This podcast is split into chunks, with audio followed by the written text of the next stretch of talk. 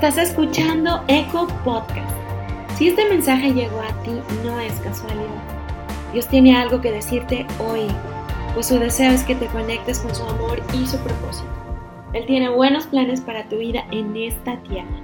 Escucha su voz.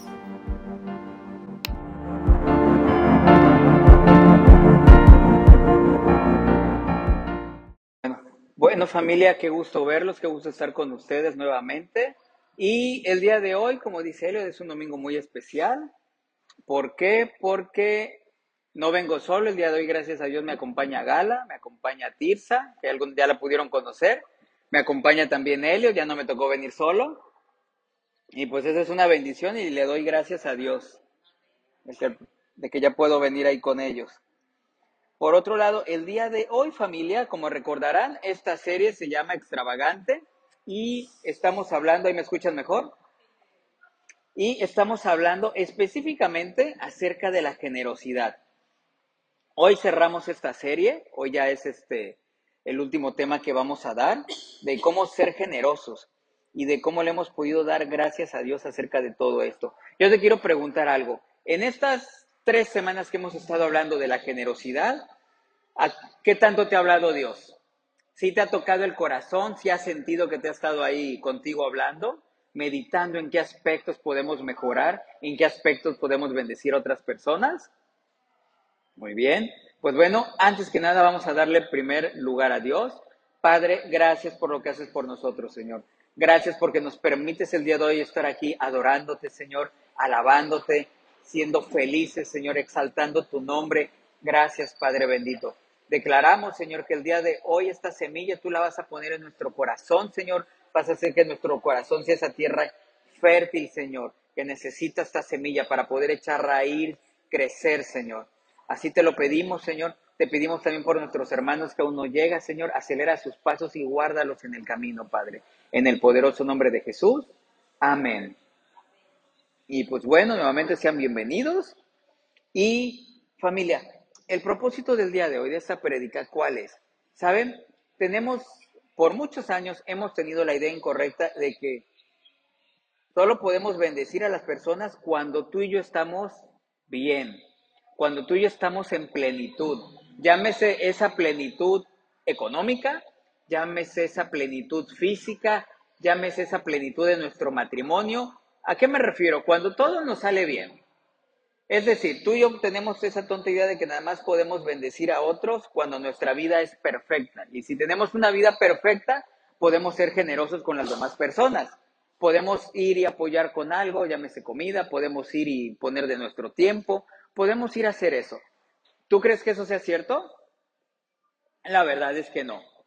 La verdad es que no, familia. Tú y yo podemos bendecir en cualquier momento, en donde sea que Dios nos lo ponga aquí, nos lo ponga en nuestro corazón. Aún, ¿sabes qué es lo más importante? Debemos entender que tú y yo podemos bendecir aún en medio de la adversidad. Ese es el punto principal que nos hace unos hijos de Dios. Aún en medio de la adversidad, tú y yo podemos bendecir a las personas. Y el día de hoy quiero apoyarme un poquito en la escritura, bueno, un poquito, nada, voy a apoyarme totalmente en la escritura, pero quiero apoyarme especialmente en Pablo. ¿Qué podemos aprender de él? Podemos aprender muchas cosas, pero algo que Dios me estaba mostrando cuando estaba preparando la prédica es la generosidad que tenía Pablo ante todo, la generosidad que él demostraba con el pueblo de Corintios.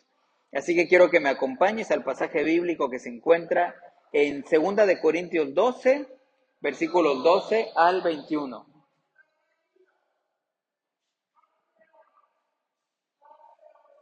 ¿Ya estamos ahí, familia? Pueden sacar sus Biblias, sacar el celular, el iPad, copiarse del vecino, lo que tú desees. Muy bien, vamos a comenzar la lectura y dice, cuando estuve con ustedes les di pruebas de que soy un apóstol, pues con paciencia hice muchas señales, maravillas y milagros entre ustedes. Lo único que no hice y que sí hago en las demás iglesias fue convertirme en una carga financiera para ustedes por favor, perdónenme por esta falta. Recordemos que las otras iglesias apoyaban económicamente a Pablo. Ahora, voy a visitarlos por tercera vez y no les seré una carga. No busco lo que, no busco lo que tienen, los busca ustedes mismos. Después de todo, los hijos se mantienen, los hijos no mantienen a los padres, al contrario, son los padres quienes mantienen a sus hijos. Repite conmigo el versículo 15, con gusto me desgastaré por ustedes y también gastaré todo lo que tengo. Aunque parece que cuanto más los amo, menos me aman ustedes a mí. Algunos de ustedes admiten que no les fui una carga, pero otros todavía piensan que fui muy astuto y que me aproveché de ustedes con engaños. Pero ¿cómo? ¿Acaso alguno de los hombres que les envié se aprovechó de ustedes? Cuando le pedí a Tito que los visitara y envié con él a otro hermano, ¿acaso Tito se aprovechó de ustedes? No, porque ambos tenemos el mismo espíritu y caminamos sobre las pisadas del otro. Hacemos las cosas de la misma manera. Tal vez piensen que decimos estas cosas solo para defendernos. No les decimos esto, no, les decimos esto como siervos de Cristo y con Dios como testigo. Todo lo que hacemos, queridos amigos, es para fortalecerlos. Repite conmigo, todo lo que hacemos es para fortalecerlos. Pues temo que cuando vaya no me gustará lo que encuentre y que a ustedes no les gustará mi reacción. Temo que encontraré peleas, celos, enojo, egoísmo, calumnias, chismes, arrogancia y conducta desordenada. Nosotros nunca hemos visto eso, ¿verdad? Nunca hemos visto ese tipo de cosas, son ajenas a nosotros. Así es, tengo miedo de que cuando vaya de nuevo, Dios me humille ante ustedes y quedaré entristecido porque varios de ustedes no han abandonado esos viejos pecados. No se han arrepentido de su impureza, de su inmoralidad sexual, ni del intenso deseo por los placeres sensuales. Familia, he titulado esta prédica el día de hoy En medio de la tormenta. En medio de la tormenta. Comentábamos, al, bueno, ahorita dándole así una pequeña checada al texto que acabamos de leer, podemos ver que Pablo, sabemos que era un misionero, Pablo se la pasaba ahora sí este, predicando y en específicamente hoy estamos hablando cuando estuvo en Corintios. Pero él tuvo que atravesar muchas cosas, porque para empezar él no estaba en su casa. Para empezar él era un extranjero y ahí no tenía familia con quien llegar. Él tenía que trabajar, él estaba predicando, él tenía una vida así, predicando el Evangelio. Y sabes algo, en ocasiones nuestra vida, ¿quién tiene una vida movida? Alguien puede decirme el día de hoy, ¿sabes qué falló? A mí me sobra el tiempo en la semana. Me sobra el tiempo para hacer cosas. ¿Hay alguien aquí así? La verdad, yo tampoco, ¿eh? a mí no me sobra el tiempo, me falta. Muchas veces no nos alcanza el tiempo para hacer las cosas. Voy a contarte algo. Hay ocasiones en que yo quiero jugar con mi hijo Elliot. Todos los que hemos sido padres o han sido padres, tenemos la bendición de ser padres, hemos experimentado el hecho de querer jugar con nuestros hijos, de querer ser el mejor padre del mundo.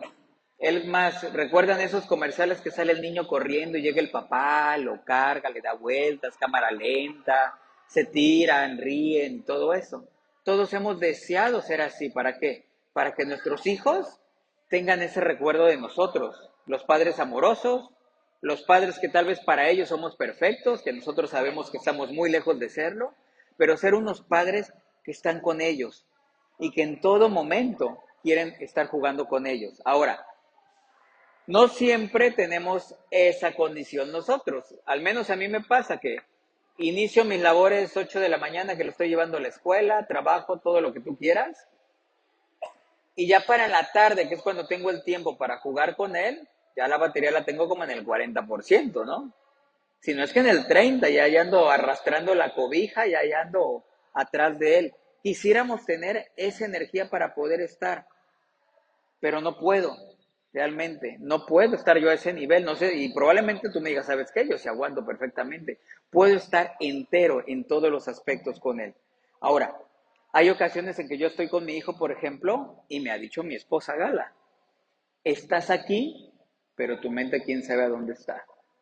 Estás en cuerpo presente, pero tu mente ni idea qué esté haciendo, qué esté pensando. Te habla Elliot y tú, sí, hijo, sí, hijo, excelente, perfecto. Y cuando él me pregunta algo respecto a lo que me dijo, se enoja porque no le contesto. No le contesto realmente lo que es. Dice, no, papá, yo te dije esto, ponme atención. Y me lo dice ya.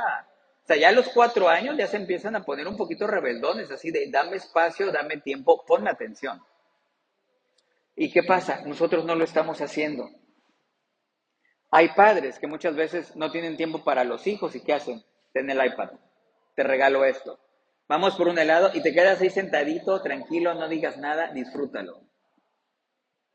Pero eso no es bien, eso no es lo correcto. ¿Por qué? Porque yo no estoy siendo generoso con él.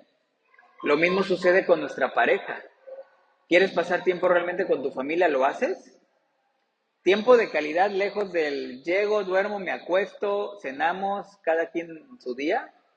No, no lo estamos haciendo, no estamos siendo generosos con la otra persona. Yo te voy a decir algo familia, la generosidad no solamente es dinero, la generosidad va más allá. Para todo lo demás existe, ya saben qué, qué tarjeta. Pero la generosidad habla de mi tiempo. Y hablo de mi tiempo porque realmente vale mucho. El tiempo tuyo y el mío valen muchísimo. Al de decir, ¿cómo se cotiza el Rafa, no? Que dice que, tiene, que, que su tiempo es muy valioso. Todos tenemos tiempo valioso. Podemos tener muchísimo dinero, pero no podemos comprar el tiempo. El tiempo que perdiste tal vez toda la mañana cambiándole de canal y de canal buscando la repetición de la Champions League, que por cierto ayer quedó campeón el Real Madrid, por si lo vieron. A la Madrid, una orejona más ahí que podemos tener en la vitrina, felices. Yo hoy me quería traer mi playera merengue, pero la verdad es que ya no me quedaba tan bien. Pero así de contentos estábamos. Hay veces que querías ver el partido, no lo pudiste ver, no lo encontraste, perdiste 40 minutos ahí picándole al control y esos 40 minutos hubieras hecho ejercicio, hubieras jugado con tus hijos, hubieras platicado con tu mujer, hubieras preparado la comida, hubieras hecho lo que tú quisieras pero ese tiempo ya se fue, ¿o no? Ese tiempo ya se fue, ya es tiempo perdido. Eso el dinero no lo puede comprar familia. Entonces tú y yo también tenemos que ser generosos para compartir ese tiempo de calidad con las personas. Ahora, ¿cómo lo podemos hacer? Ponte en contacto con Dios. Que Dios ponga un orden en tu vida es la mejor manera de hacerlo. Los días, por ejemplo, que no venimos o el sábado que no trabajo, ellos me dicen, papá, hoy es un día para estar en familia. Y ese día para estar en familia es estar juntos, dándonos lo mejor de cada uno a nosotros, de poder estar conviviendo, de poder estar entre nosotros. Ahora, no siempre sucede esto. Yo te quiero preguntar a ti, ¿alguien se identifica con esta situación? ¿De que algunas veces has querido bendecir a alguien pero no puedes? ¿O no quieres? Muchos, en muchas ocasiones lo hemos querido hacer. Hemos querido bendecir a alguien con dinero, no porque se me va a acabar. Hemos querido bendecir a alguien tal vez con nuestra compañía, no porque tengo cosas que hacer. Hemos querido hacer un montón de cosas.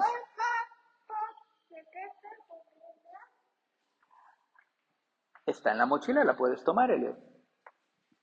Y siempre es lo que andamos deseando, siempre lo andamos queriendo hacer, pero no tenemos tiempo, no nos damos ese tiempo para hacerlo. Y sabes algo, hoy Dios quiere hablarte para decirte que puedes ser generoso, puedes ser muy generoso, aún en la adversidad. Cuando estamos en la adversidad, ¿realmente lo queremos ser? ¿Queremos ser generosos? Sí, pero nosotros nos podemos un tope que dice, no, no puedo. Vámonos un poquito rápido a la explicación del pasaje que acabamos de leer.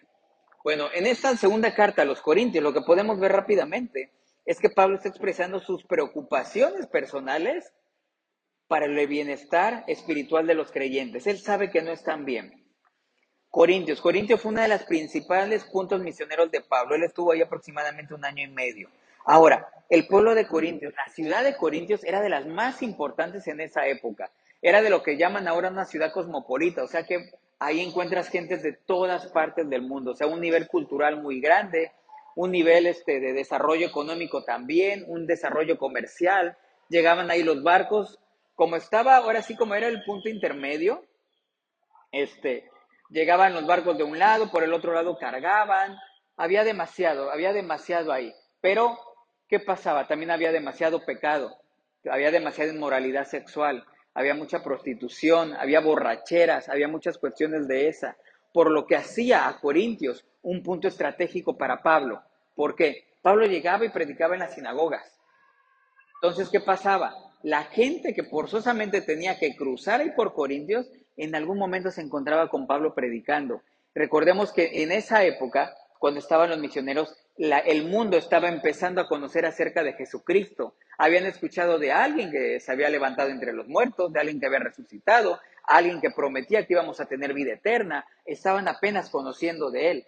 Entonces, imagínate, tú llegas aquí a Nautla, que ahorita está el carnaval, y de buenas a primeras escuchas de la palabra de Dios, regresas a tu lugar de origen, a tu casa, a tu pueblo, y como tú vas escuchando eso, tienes el deseo de conocer de Dios. O cuando estabas ahí, la gente con Pablo en la sinagoga, y escuchaba de Dios, no era Pablo quien los convencía, era el Espíritu Santo quien llegaba, ponía en sus corazones el querer y ponía dones. Y ellos qué hacían? Se llevaban esa palabra a otro lugar. Esa era la importancia que tenía el pueblo de Corintio. Pablo era un solo hombre. No podía estar llegando a todas las partes del mundo como él quería. Pero al estar ahí, la gente conocía y se llevaba de esa palabra a otros lados. La gente conocía y podía compartirles a otras personas. Pablo había llevado el Evangelio a Europa por primera vez, él fue el primero que llegó. Sin embargo, algo pasó con Pablo. Vamos a ir entrando en materia acerca de su generosidad. Cuando estuvo en Filipos, ¿qué le pasó? Fue azotado y encarcelado. Así como diciendo, ¿quieres ser generoso todavía? Después fue obligado a salir de Tesalónica, como de Berea, y en Atenas se burlaron de su predicación acerca de la resurrección. Imagínate con qué ánimos anda Pablo. En ocasiones así te has sentido, ¿no? Te ha ido mal en el trabajo, te peleas en tu casa y todavía ir y orar por alguien. Todavía ir y compartir tal vez el alimento con alguien. No, en ese momento yo estoy deprimido, necesito todo para mí, necesito mi tiempo, necesito comprarme mi botana, necesito mi televisión para poder ver el fútbol, ¿o no? Todo lo queremos para nosotros, familia. Cuando tú y yo estamos en esa situación, lo que menos queremos es ser generosos, y mucho menos ver a las personas, mucho menos dile a alguien de amarlo, ¿no? Queremos estar solos. Aquí lo que estamos viendo es que Pablo no hizo eso. Pablo con todo y lo que pasó, él se fue a Corintio. De hecho, en Hechos 18, 9, una noche el Señor le habló a Pablo en una visión y le dijo, no tengas miedo, habla con libertad, no te quedes callado, pues yo estoy contigo y nadie te atacará ni te hará daño, porque mucha gente que está en esta ciudad me pertenece. ¿Cuánta gente creen que la que vive aquí en Nautla le pertenece a Dios? ¿Cuánta gente creen que le pertenece a Dios en cualquier lugar que nosotros vayamos? Ahí están. En todos lados hay gente que le pertenece a Dios. Solamente están esperando escuchar esa palabra para salir y decir, hey, yo quiero de eso. Yo quiero de eso para mi vida, para mi familia. Yo lo deseo.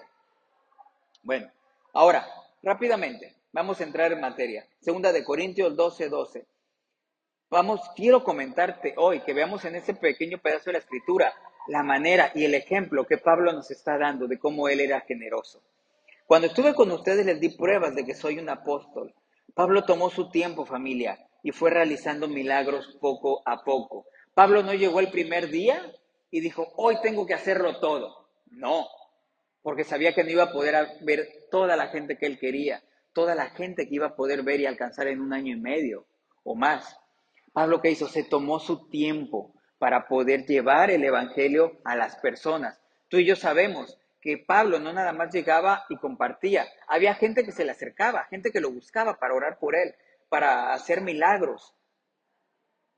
Más adelante nos dice, a ver, perdón, se me pasaba algo. Ahora, ¿de qué manera sucedía? Imagínate, tú llegas, escuchas la palabra, Dios actúa en tu corazón y después empezabas a ver milagros en tu vida. ¿Qué era lo que estaba sucediendo? El Espíritu Santo estaba haciéndote crecer, estaba creciendo tu fe.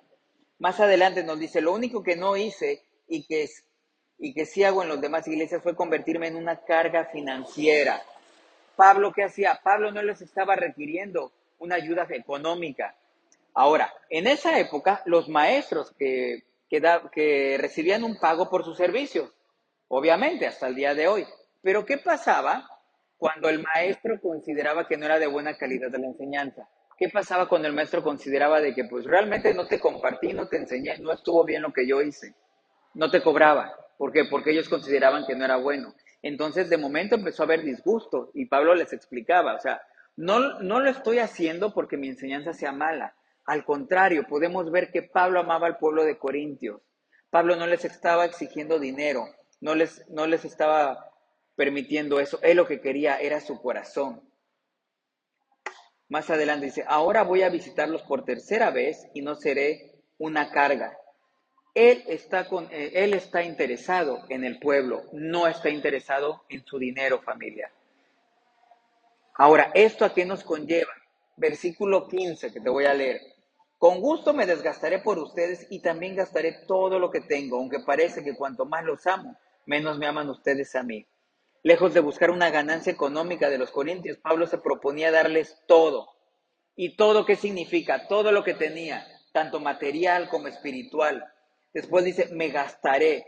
Se está refiriendo a la utilización de fondos innecesarios, así como su propio trabajo. Imagínate, Pablo llegaba ahí. Aparte de eso, él trabajaba, y lo podemos ver en Hechos 18.3, cuando nos dice, Pablo se quedó a vivir y a trabajar con ellos porque eran fabricantes de carpas de campaña al igual que él. Pablo no estaba nada más con la mano extendida, esperando a que le dieran dinero. Pablo sabía de la obra que tenía. ¿Y él qué hacía? Trabajaba para sostenerse y además de ese dinero que a él le quedaba, él lo compartía para hacer obras. Algunos de más adelante, versículos 16 al 18. Muy bien, excelente, hijo. En el versículo 18, 16 a 18 podemos ver cómo él dice, ustedes admiten que no fui una carga, pero otros todavía piensan que fue muy astuto. Había falsos profetas que estaban acusando a Pablo de qué? De que ese dinero lo agarraba para él, de que él se quedaba con un porcentaje. Versículo 19 nos dice, tal vez piensen que decimos esas cosas solo para defendernos. No, las decimos como siervos de Cristo y con un Dios como testigo. Todo lo que hacemos, queridos amigos, es para fortalecerlos. La versión lenguaje actual dice, todo lo que hemos hecho, queridos hermanos, lo hicimos para ayudarlos a confiar cada vez más en Cristo. Para Dios era importante que la gente de Filipo, de Filipo, de Corintios, perdón, entendiera que el único juez era Dios. Y para él era importante dejar en claro que él no se llevaba nada del dinero por dos cuestiones. La primera, si la gente creía que Pablo estaba ahí por intereses económicos, que se llevaba su mochada, que se llevaba una lana, ¿qué iba a pasar? Pablo iba a perder credibilidad. Y entonces la gente que estaba comenzando a creer de Dios, la gente que estaba comenzando a escuchar de su palabra, a creer en Jesús, iban a empezar a dudar de él. Oye, entonces si Él se está llevando dinero, entonces no es cierto lo que me está predicando. Entonces yo cómo voy a creer en una vida eterna. Entonces yo cómo voy a creer en un Cristo que me están queriendo presentar. Por eso era tan importante para Pablo dejarlo claro. ¿Por qué? Para que la fe y ese conocimiento que ellos estaban comenzando a tener no fuera dañado por lo que decían los falsos profetas. Al final, versículo 20 y 21, podemos seguir viendo la preocupación de Pablo por el pueblo de Corintios. Pues temo que cuando vaya no me gustará lo que encuentre y que a ustedes no les gustará mi reacción. Al visitarlos, Pablo no quería ver que los corintios siguieran en la misma condición espiritual deplorable, que siguieran pecando. Él lo que quería era verlos bien, un pueblo transformado, un pueblo en el amor de Dios, un pueblo bendecido por el Padre, obedeciéndolo. Pero Pablo sabía que al ir y encontrarlos allí, les iba a dar tristeza. Le iba a dar tristeza ver ese pueblo. Recordemos que en todo este tiempo Pablo fue y regresó. Pablo nunca se olvidó del pueblo de Corintios ni de ningún otro. Pablo fue, levantó la iglesia, se fue, dejó a alguien. Después, ¿qué hizo? Mandó a Tito, mandó a otros, mandaba gente, les mandaba cartas, los mantenía en oración. Podemos ver la generosidad ahí de Pablo. No estoy presente, pero él veía la manera de estar presente en la vida de ellos y sobre todo a través de esa generosidad que Él nos estaba mostrando, aunque fuera muy a la distancia, podemos ver cómo Dios estaba prosperando, cómo Dios estaba con Él. Familia, después de ver esto, yo te quiero compartir algo. Yo te quiero preguntar, ¿podemos ser generosos en medio de la adversidad, sí o no? ¿Podemos ser generosos en medio de que no le estemos pasando bien? Díganme ustedes, ¿sí se puede? Claro que sí, y te voy a decir algo por algo. La generosidad no es una religión. La generosidad es un estilo de vida que tú y yo tomamos. es un estilo de vida, es una costumbre, si lo quieres llamar así, es un patrón que tú y yo repetimos cada día, a cada momento, pero que nos estamos basando en dos cosas para poder hacerlo. La primera es que nuestro centro, el centro de nuestra vida, es Jesús. Somos generosos porque el centro de nosotros es Jesús. ¿Y eso a qué conlleva? De que al nosotros ser generosos y a tener a Jesús como nuestro factor principal, siendo el centro de todo, lo que va a ocasionar es que Dios desborde bendiciones hacia mi vida y la de mi familia. Por eso, familia, es importante ser generosos. Pongamos siempre a Dios primero. Miren, no se trata de ser generosos y llegar y darle un regalo a alguien y que te vaya bien. Lo estoy bendiciendo porque le di algo físico. Sí, tal vez lo estás bendiciendo porque le estás dando algo material, pero tú no estás siendo generoso, simplemente estás dándole algo a alguien. En cambio, cuando tú y yo lo hacemos teniendo a Jesucristo como nuestro centro, sabemos que lo estamos haciendo de corazón, sabemos que lo estamos haciendo porque deseamos darle un bien a esa persona y no nada más aparentarlo. Familia, te voy a dar unos cuantos tips de cómo podemos ser generosos en medio de la adversidad. ¿Estamos listos? Punto número uno. Las personas generosas dan más que solo su dinero. Así es, las personas generosas dan más que solo su dinero en ocasiones, ¿cuántas veces hemos tenido un amigo enfermo? O tal vez es un amigo que es su cumpleaños. ¿A quién no le gusta recibir un amigo en su casa? Te acabas de lastimar, te vino a ver y te llegan a visitar y tú que haces, wow, qué bueno que me veniste a ver, me agrada verte, siento que soy importante para ti, aunque no lleves nada. O sea, realmente llega alguien y no quieres que te traigan ni agua, o sea, tú les invitas todo, pero el simplemente hecho de verlos te cambia la vida, ¿o no? te da una sonrisa. Hay gente que por el contrario cree que si llega con un regalo caro, llámese Liverpool, llámese donde tú lo quieras, wow, ese sí me quiere, mira qué regalo me trajo. No pasó a verme, ¿qué tal si lo contagiaba yo de gripa? Pero me lo dejó.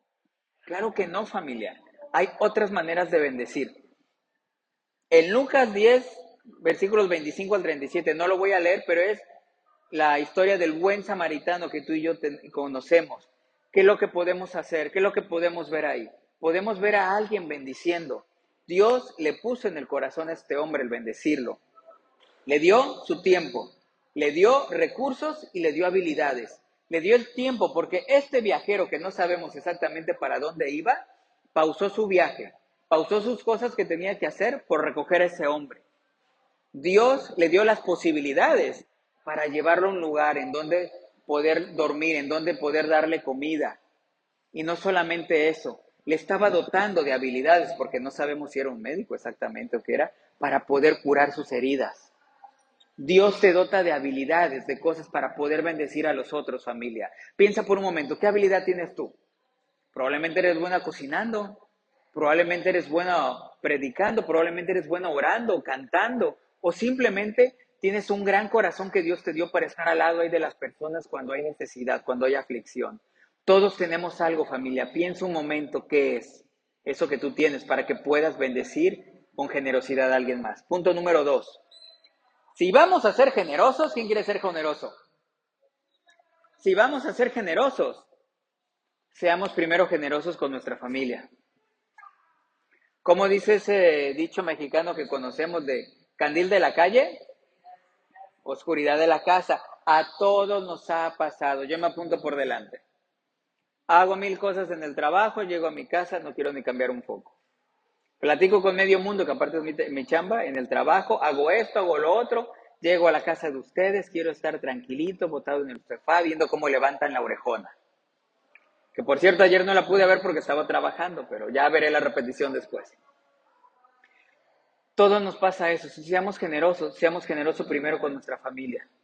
¿Cómo? Sé generoso con tu tiempo, que sea tiempo de calidad. No tienes dinero, dile palabras bonitas a tu hijo. Te amo, te quiero, eres el mejor, me gusta estar contigo. Ni se, ni, y sin falta decírtelo a tu esposa, ¿eh? Mi amor, qué bien te ves, te veo más delgada, qué hermosa te ves. Lo que tengan que hacer para bendecir. Hagamos actividades juntos con la familia. Vi muchas gargajadas por allá, ¿eh? Yo sé lo que les conviene. Espacios dedicados, dediquemos un tiempo a la familia. ¿Qué significa eso? Y eso me lo enseñó mi esposa. El celular se queda abajo. El celular no tiene que entrar a la habitación. Si no, estás con ellos ya queriendo dormir y sigues en el Facebook a ver qué han subido. Estamos aprendiendo, déjame decirte, estamos aprendiendo. Por eso te digo, es una enseñanza que también la tengo para mí y que vamos haciendo. Número tres, unirse para tener una mejor comunicación. Punto número tres. Los veo muy callados, como que se quedaron así de, ¿es para mí? O... Punto número tres. Vamos a ser generosos. Agenda, agenda el ser generoso ponte fecha. Miren, no estamos diciendo que Dios no puede decirnos que podemos bendecir a alguien ya. Dios nos puede bendecir, bendice a alguien ahorita y lo hacemos. Bendice cuando sales de la congre, lo hacemos. Bendice incluso antes de dormir cuando vas a cruzar la calle y podemos ser generosos con, con alguien. Eso está muy bien. Pero hay ciertas actividades, ciertas cosas en las que tú y yo sabemos que vamos a bendecir a alguien, ponlo en tu agenda, que no se te olvide. Si yo sé que cada semana voy a diezmar, es cada semana. Si lo hago cada 15 días o al mes, esa fecha, yo ya sé que en esa fecha yo voy a bendecir a la iglesia. Si yo sé que un amigo se lastimó y el miércoles yo puedo ir para orar por él, para ver cómo está, y lo quiero bendecir con mi presencia, con mi amistad, agéndalo, apúntalo. Las palabras se las lleva el viento y nuestra memoria tiene muchas cosas. Entonces no te vas a acordar. ¿De qué otra manera? De la manera en que tú quieras. ¿Vas a hacer un viaje tal vez para ver a tus papás? a tus abuelos, algún familiar enfermo o algo, agenda, en esta fecha yo puedo ir. Ponla ahí, ¿para qué? Para que no se te olvide, porque Dios puede poner las ganas, Dios puede darte los recursos, Dios puede darte las habilidades para bendecir, pero si tú no te estás organizando con tu tiempo, ahí vas a quedar y solamente va a quedar en una bonita intención. Ahora, Normalmente ya saben que yo siempre les doy tres puntos, pero como estamos hablando acerca de la generosidad, vamos a echarle otros todavía. Punto número cuatro. Las, que son, las personas generosas a menudo dan más de lo que se les pide. Olvídate de una cooperación, como decimos. Olvídate de esa palabra. Tú das porque eres generoso. Recordemos en, en Éxodo 36, versículo 1 al 7. ¿Qué pasaba? Están ahí con Moisés, están los artesanos que van a hacer el arca del pacto y llega un momento en que los artesanos le dicen a Moisés, Moisés, dile a la gente que ya pare, que ya no nos traigan más cosas. Trajeron lo necesario, trajeron suficiente, trajeron de más, o sea, ya tenemos de más para hacer las cosas. De esa manera es como tú y yo bendecimos, de esa manera es como somos generosos. No damos nada más por quedar bien, damos con generosidad más de lo que podemos. Obviamente tienes que checar tu bolsillo. Hay gente que tal vez, no sé si es una cooperación de 10 pesos. Para ellos dar 5 es ya estarse excediendo demasiado en su presupuesto. Y eso, y no se trata de que tú lo hagas delante de los demás como para presumirlo. Se trata cómo te sientes tú en tu corazón con lo que tú estás dando. Tú en tu relación personal con Dios. Seamos generosos, familia.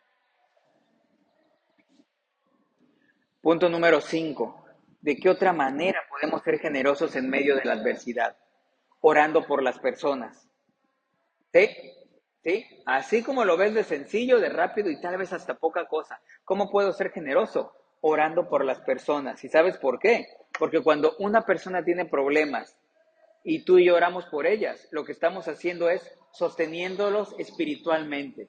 Tú y yo nos sostenemos espiritualmente cuando oramos por las personas, cuando nos unimos a ellas.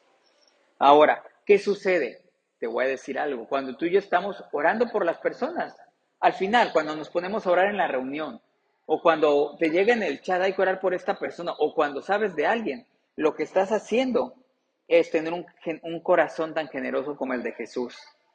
Lo que estás haciendo es incrementar tu fe, Orar puede levantarnos familia. Santiago 5, versículo 15 nos lo enseña. Una oración ofrecida con fe sanará al enfermo y el Señor hará que se recupere. Y si ha cometido pecado, será perdonado. Amén. ¿Tiene poder nuestra oración? Seamos generosos porque cuando tú y yo oramos, estás dando más que dinero, familia. Y el punto número 6 con el que voy a cerrar. Tu generosidad será recompensada. Amén. ¿Y por qué te lo digo? Porque es algo que nos preocupa, o sea, realmente, para ser generosos nos preocupa quedarnos sin nada.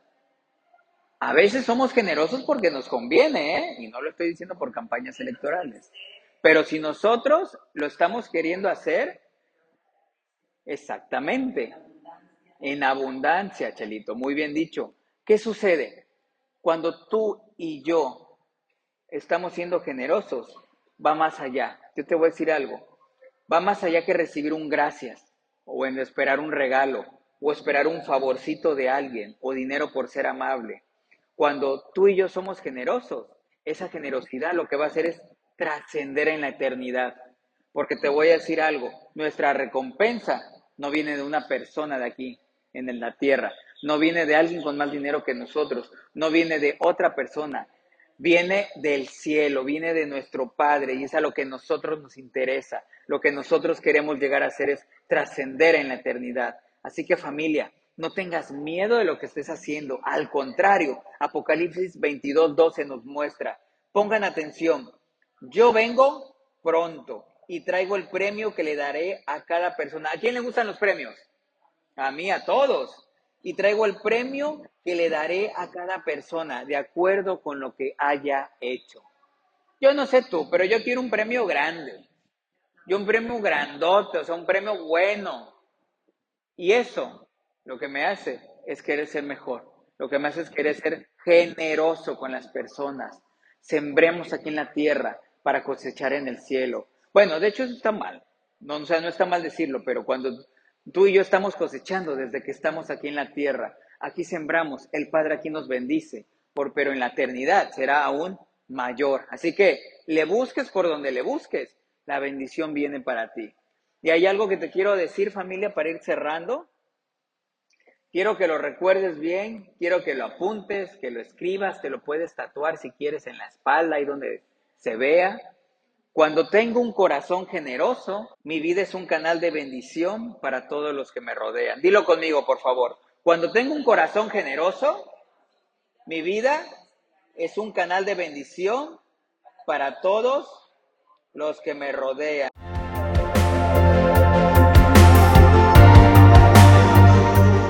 Gracias por escuchar Eco Podcast. Si este mensaje trajo vida a tu corazón, compártelo con alguien más para que muchas personas puedan ser conectadas con el amor y el propósito de Dios. No te pierdas el siguiente episodio, Eco Podcast.